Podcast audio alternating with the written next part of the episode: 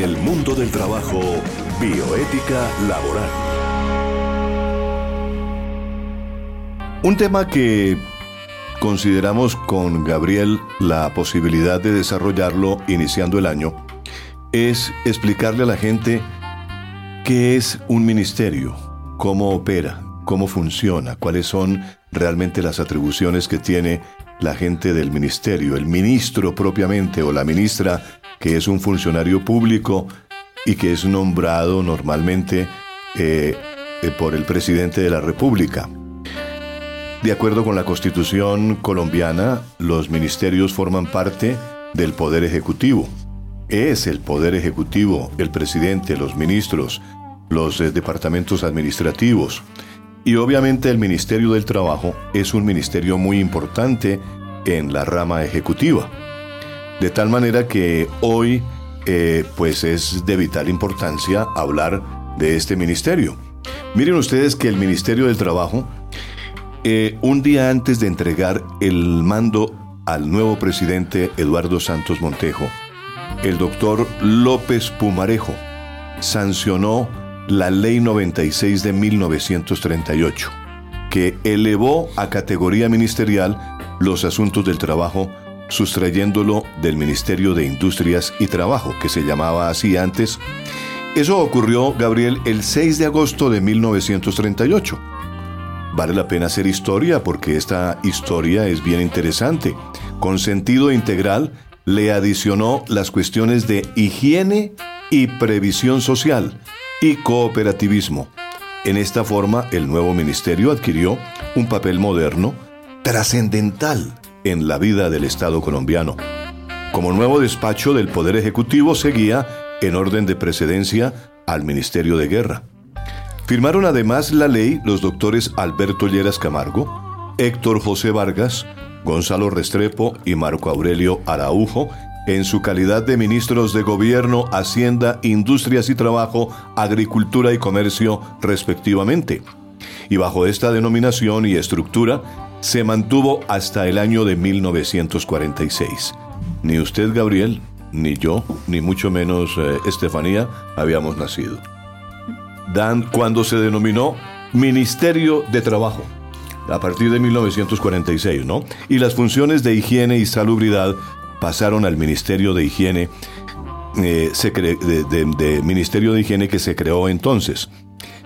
Estos antecedentes históricos del nuevo despacho nos hacen recordar, eh, oyentes de Unipiloto Radio, lo importante que es recorrer varias etapas cuando nacen estos, estos, eh, estas oficinas, estos ministerios, porque realmente eh, se, ha ido, se ha ido como analizando las necesidades del país, ¿no? El crecimiento de la población, las necesidades intrínsecas de un pueblo que pues ha venido de diferentes situaciones a obviamente recibir de un Estado una serie de ventajas y de condiciones eh, importantes para lograr involucrar a una población en el mundo del trabajo.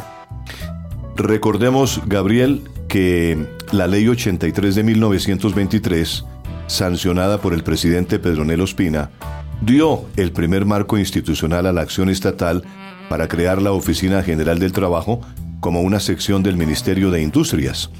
Se advierte ya cierta presencia de las concepciones básicas adoptadas por la OIT que en alguna forma hemos comentado el semestre anterior aquí en Unipiloto Radio. Recordemos el artículo segundo de esta ley. Dice, esta oficina estará especialmente encargada del estudio de todas las cuestiones que se relacionan con los conflictos que puedan presentarse entre los trabajadores y los capitalistas por razones del salario, de los seguros individuales y colectivos, de, los, de las habitaciones para obreros, de la aplicación de las leyes sobre higiene y salubridad en las fábricas y empresas industriales, de los accidentes de trabajo, del trabajo de las mujeres y de los niños, de la educación cívica de las clases proletarias, de los jornales mínimos, de la instrucción técnica, de la lucha contra la vagancia, el alcoholismo, la sífilis, la tuberculosis y demás enfermedades que amenazan principalmente al proletariado. Y en el artículo tercero se lee en esta ley, la Oficina General del Trabajo conocerá también del estudio de las condiciones actuales de los trabajadores de la tierra, generalmente conocidos en el país con el nombre de arrendatarios, de la defensa de los predios de los colonos o cultivadores que tengan derecho a ello, al alivio de las contribuciones y gravámenes excesivos que pesan sobre ellos, a las facilidades del capital y maquinarias que emplean en sus labores y en fin a todo cuando tienda eh, a mejorar su actual condición. Es bien interesante leer esta historia del ministerio, ¿no es cierto, Gabriel? Producto de unos movimientos sociales. ¿Por qué se llegó a ese momento histórico que Tito nos está explicando? A lo largo de la historia, la dignidad humana ha ido convirtiéndose en un punto de llegada. Es decir, no ha existido siempre la institucionalización del conflicto. Antes se negaba el conflicto. ¿De qué conflicto estamos hablando? El conflicto capital-trabajo. ¿Y qué, generó esta política pública desde a partir de 1910, 1927, 1936? El reconocimiento de que hay un problema de desigualdad. El reconocimiento que en el mundo del trabajo en el conflicto capital-trabajo es más débil el trabajador. Entonces, cuando se institucionaliza la defensa de la dignidad humana del trabajador, surge ya administrativamente un espacio para que haya lo que se está buscando hoy, concertación, o para que se tenga como punto de llegada el trabajo decente, que es lo mismo que la dignidad humana. ¿Qué hace la, oficina de trabajo desde esa época? ¿Qué hace el Ministerio de Trabajo en estos momentos? Acoger todas esas situaciones de los roces que se dan entre la riqueza y la pobreza, que es capital, tú tienes capital, puedes generar empleo, pero ese capital que te permite generar empleo para hacer riqueza debe tener como un filtro cuál es lo que hace la política pública, que es velar porque hayan unas mínimas condiciones dignas del trabajo. ¿Qué antecedente tenemos? Por ejemplo, ahora hay unas discusiones cómo surgió el régimen prestacional en Colombia, por los movimientos sociales. ¿Movimientos sociales de quiénes? De los obreros, de las feministas. En los programas anteriores hemos hecho mucho énfasis en la historia de María Cano. María Cano fue en su momento alguien que generó cambios porque recorrió todo el país dándole una voz de aliento a, en esa época, los trabajadores del ferrocarril, los trabajadores de las bananeras, los trabajadores del petróleo. Y a partir de ese movimiento obrero se consolidó, digámoslo así, el movimiento que permitió la exigencia de unos derechos fundamentales. Pero como esa exigencia no se puede hacer a punta de violencia, a punta de bala, entonces, ¿qué dijo el Estado? Sí, tenemos un marco, firmamos a partir de 1910, mucho antes inclusive de ya la formalización que fue en 1948 de las Naciones Unidas, ya se habló de una organización mundial del trabajo. Esa ética del trabajo a partir de esos momentos, 1910, permitió crear el marco institucional para crear la oficina de trabajo, que es el Ministerio de Trabajo, y que es lo que hoy tenemos como una entidad que formula, adopta, orienta la política pública en materia laboral que contribuye a mejorar la calidad de vida de los colombianos para garantizar el derecho al trabajo decente mediante la identificación e implementación de estrategias de generación y formalización de empleo, respeto a los derechos fundamentales del trabajo y la promoción del diálogo social y el aseguramiento para la vejez. Es importante, Gabriel, lo que usted está diciendo. Realmente, eh, en, términos políticos hablando, eh, el Ministerio del Trabajo se ha convertido, eh, como digamos, en un trampolín de un, de un funcionario que quiera ser inclusive presidente de la República.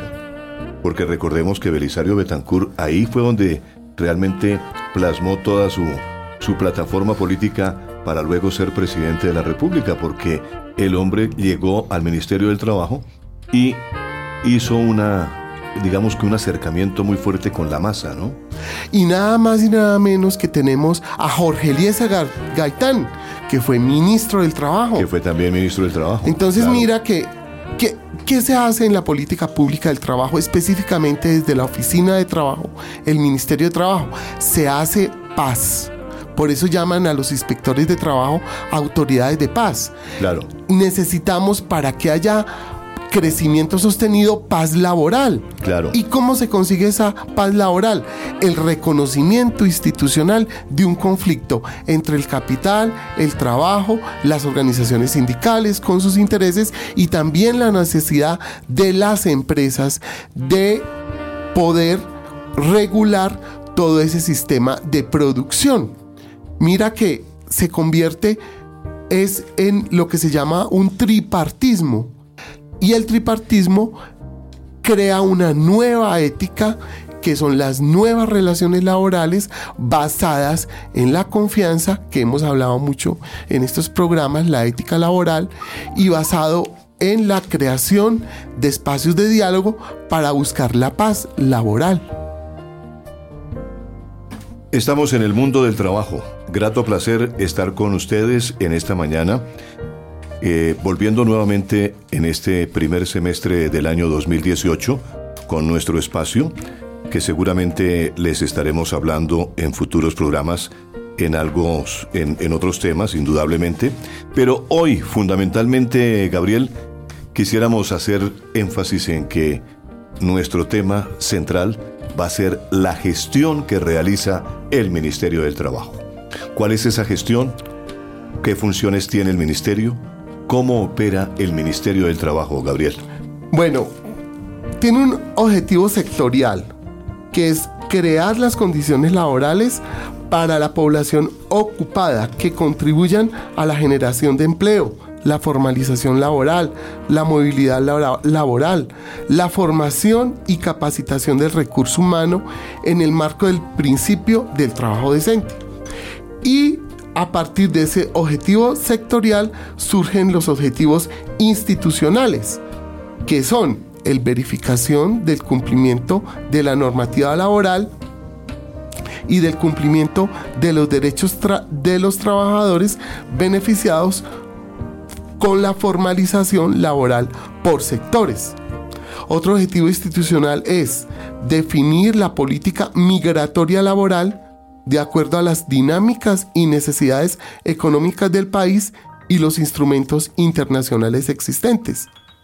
Otro objetivo institucional, fomentar la generación de empleo y la formación laboral mediante el establecimiento de políticas, planes, programas e incentivos con el fin de aumentarla.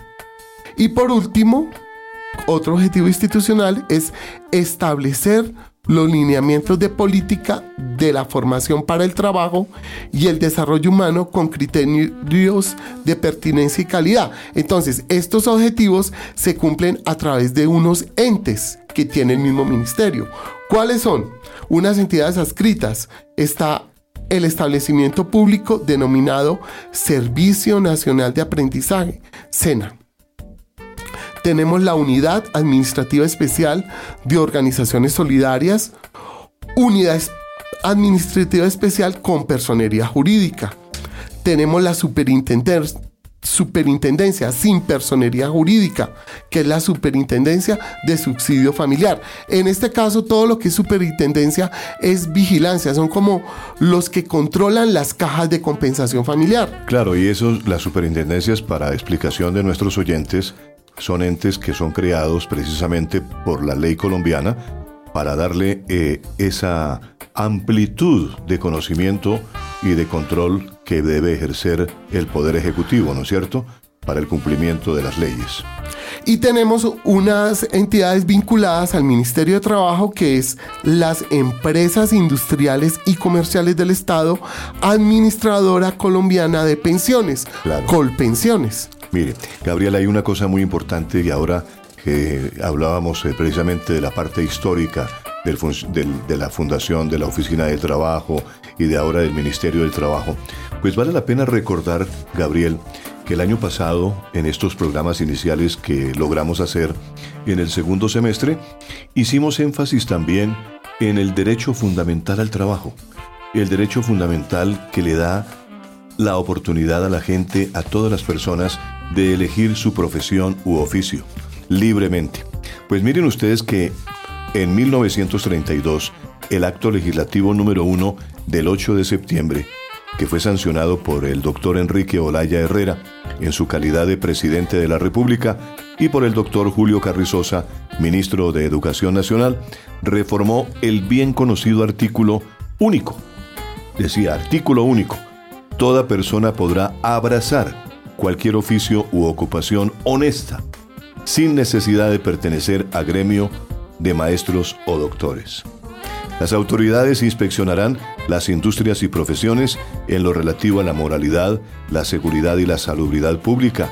La ley podrá restringir la producción y el consumo de licores y de las bebidas fermentadas. También podrá la ley ordenar la revisión y la fiscalización de las tarifas y los reglamentos de las empresas públicas y de transportes o conducciones y exigir título de idoneidad para el ejercicio de las profesiones de ingeniero. Era muy importante ser ingeniero, ¿no? En sus distintas ramas, abogado, médico y sus similares. Fíjense ustedes. Entonces, hoy en día la Constitución, en su artículo 26, establece lo mismo en otros términos, pero dando también esa libertad a la gente de poder escoger su profesión u oficio y también habla de la exigencia que hace el Estado que puede exigir títulos de idoneidad en ciertas profesiones realmente es importante hablar de la historia y hablar de lo de hoy. Bueno, Gabriel, recapitulando un poquito, el Ministerio del Trabajo tiene una misión, ¿no es cierto? ¿Cuál es esa misión y cómo se enmarca esa misión dentro de la bioética laboral? Bueno, es formular, adoptar y orientar la política pública en materia laboral que contribuya a mejorar la calidad de vida de los colombianos para garantizar el derecho al trabajo decente mediante la identificación e implementación de estrategias de generación y formalización de empleo respecto a los derechos fundamentales del trabajo y la promoción del diálogo social y el aseguramiento para la vejez. Es una cosa muy importante la misión que tiene este Ministerio del Trabajo y quiero eh, presentar disculpas a nuestros oyentes porque Seguramente en la primera parte del programa me he referido a la mañana, ya no estamos en las mañanas del día martes, del día martes, ¿no es cierto? Que estábamos antes. Mm, ahora vamos a estar los días miércoles a esta hora, o sea, en la tarde, será a las 3 en punto, de 3 a 3 y media, 3 a 4 de 3 a, 3, a 4 de la tarde. Estaremos ahí en ese horario. 3 a 4 de la tarde los días miércoles, el mundo del trabajo. No se les olvide, es un horario tal vez un poquito más fácil para nuestros oyentes poderlo ubicar eh, en, entrando a la página de la universidad o en su eh, celular, en su eh, celular puede perfectamente entrar también a la aplicación de Unipiloto Radio y ahí nos encuentra fácilmente. Pero mire, hablando precisamente de la misión, Gabriel y Estefanía, mm, vemos que realmente todos los aspectos que tienen que ver con la misión tienen una misión bien interesante, es una misión social, ¿no? El Ministerio del Trabajo es un, es un ministerio que cumple una función social muy interesante, muy importante, porque es fundamentalmente defender esos derechos fundamentales que tiene el ser humano respecto del trabajo. Bueno, ¿y cómo, cómo se aterriza esa función? Entonces ya empezamos en, el, el Ministerio de Trabajo a las dependencias especializadas. Por ejemplo, la Dirección Territorial de Bogotá, la Dirección tiene unas funciones. Lo mismo el grupo de atención al ciudadano y trámite. Otro grupo, el grupo de inspección, vigilancia y control. Cada uno tiene unas funciones específicas. Vamos a, empezar a desglosarlas. Tenemos el caso del grupo de atención al ciudadano y trámites. ¿Cómo realiza sus actividades? Desarrollando, aplicando y orientando los mecanismos que facilitan el acceso y la debida atención y prestación del servicio al ciudadano. Adelantar los trámites relativos a autorizaciones, aprobaciones, registros, depósitos y expedición de certificaciones de los asuntos laborales. Respecto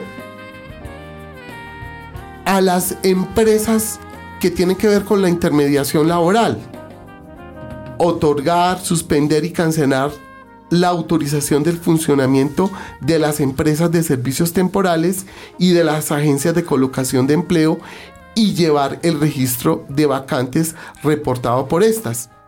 Entonces, como te vas dando cuenta, Estefanía y Tito, aquí lo que hay es una especialización de funciones que va a permitir el objetivo final, que es la protección a los derechos humanos laborales. Claro. La Dirección Territorial de Bogotá, eh, ¿qué funciones tiene?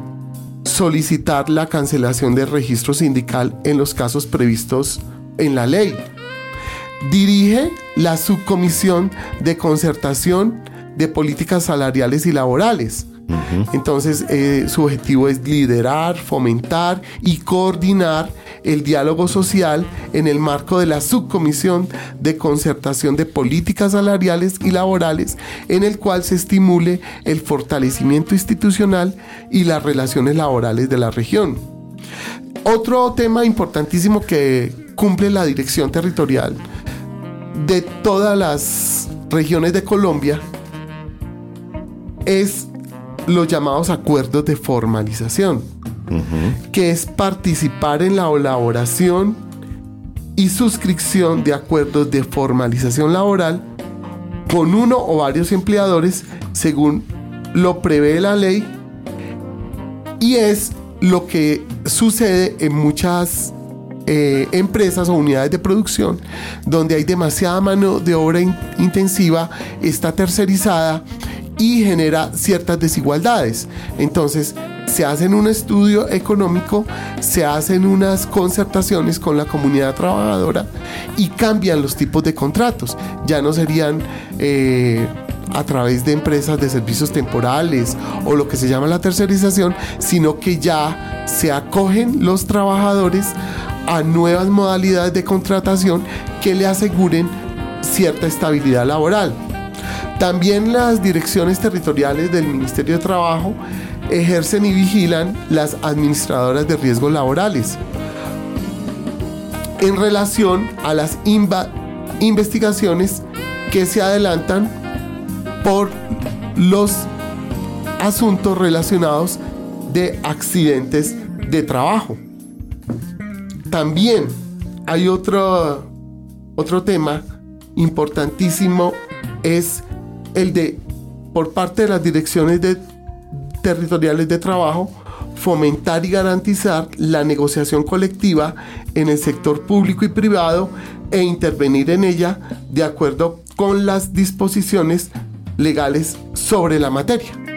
Hay un sistema integrado de gestión que realiza el Ministerio del Trabajo que tiene como fin adoptar formas más efectivas de trabajo, mejorar la comunicación interna y externa, generar una cultura orientada a la mejora continua, optimizar y racionalizar los recursos, que son humanos, técnicos, financieros, tecnológicos, y también minimizar los tiempos.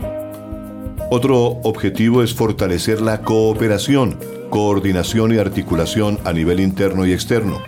Y esto crea unas bondades del sistema integrado de gestión que son, en resumen, disponer de la documentación normalizada, controlada y actualizada, los registros debidamente conservados. Igualmente, garantizar a los ciudadanos el acceso a la información oportuna, confiable y veraz sobre la gestión y desempeño de la entidad. A través de, estas, eh, de este sistema integrado de gestión, el Ministerio logra, digamos, garantizar el cumplimiento de la misión en términos de eficiencia, eficacia y efectividad y por ende satisfacer las necesidades y expectativas de los usuarios y beneficiarios. Y también otra bondad de este sistema es la generación de un clima organizacional que está basado en los principios y protocolos éticos compartidos y documentados en el Código de Ética y el Código de Buen Gobierno. En resumen, realmente en este sistema integrado de gestión se viene a hablar de una estructura organizacional, en un repositorio de documentos, en eh, un plan de acción, en indicadores de gestión, en políticas internas de operación que se traducen en un mejor servicio para la comunidad, ¿no es cierto? Sí, y además de toda esta, esta función, también nos damos cuenta que a través de la labor de la inspección de trabajo, del Ministerio de Trabajo, lo que finalmente se hace es la pedagogía del trabajo.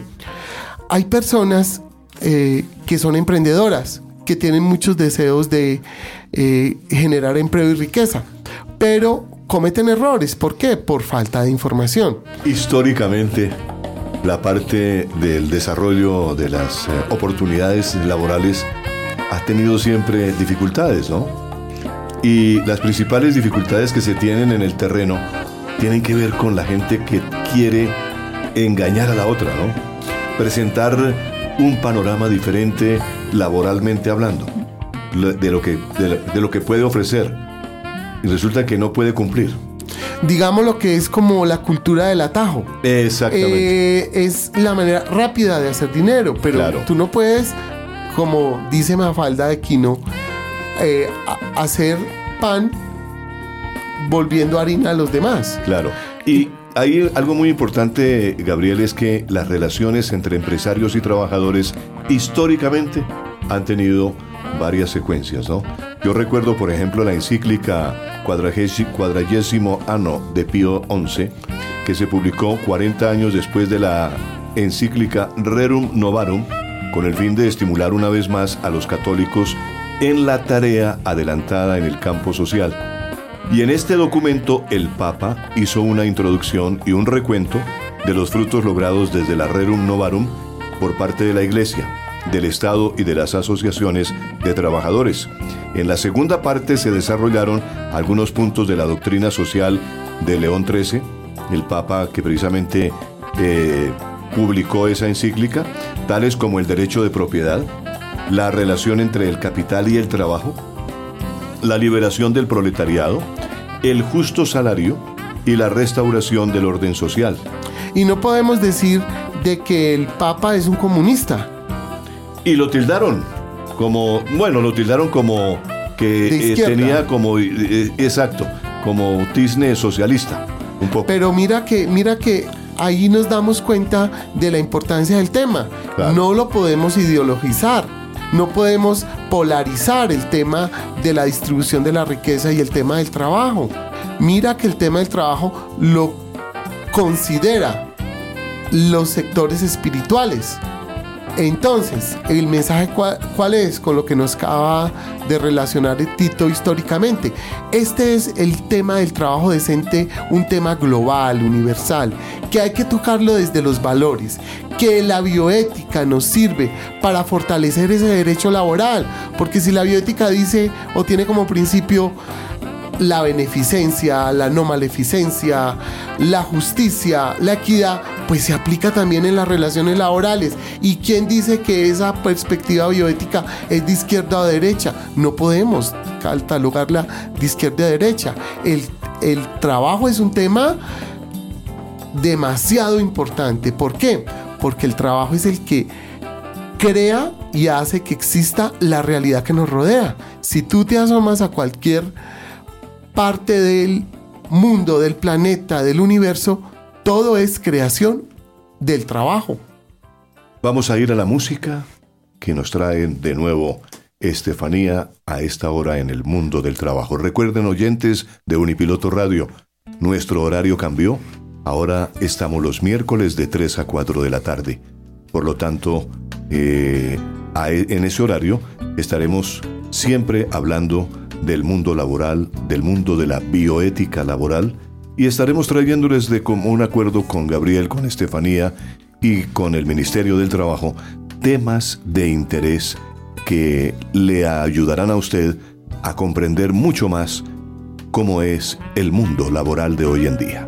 Después de haber hablado durante cerca de una hora acerca del Ministerio del Trabajo, de lo que es el Ministerio, de sus funciones, de bioética laboral, de haber comentado para ustedes aspectos muy importantes de lo que es el poder que está detrás de un ministerio y cuál es la función principal de, un, eh, de una oficina que ha sido eh, digamos que a lo largo de la historia modificada, complementada y ha sido pues motivo de muchas reuniones.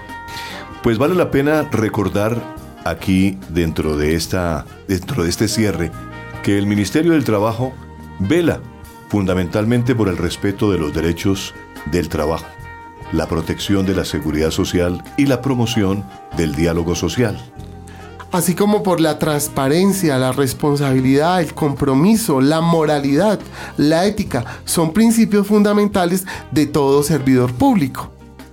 Debemos recordarle a nuestros oyentes que el respeto, la tolerancia y la adecuada comunicación son fundamentales para una convivencia pacífica y un adecuado clima laboral. Siempre debemos ponernos en los zapatos de la otra persona siempre debemos eh, mirar con los ojos puestos en la otra persona, en las necesidades de la otra persona. Y el mundo laboral tiene fundamentalmente ese punto social, eh, amigable y de conciencia ciudadana.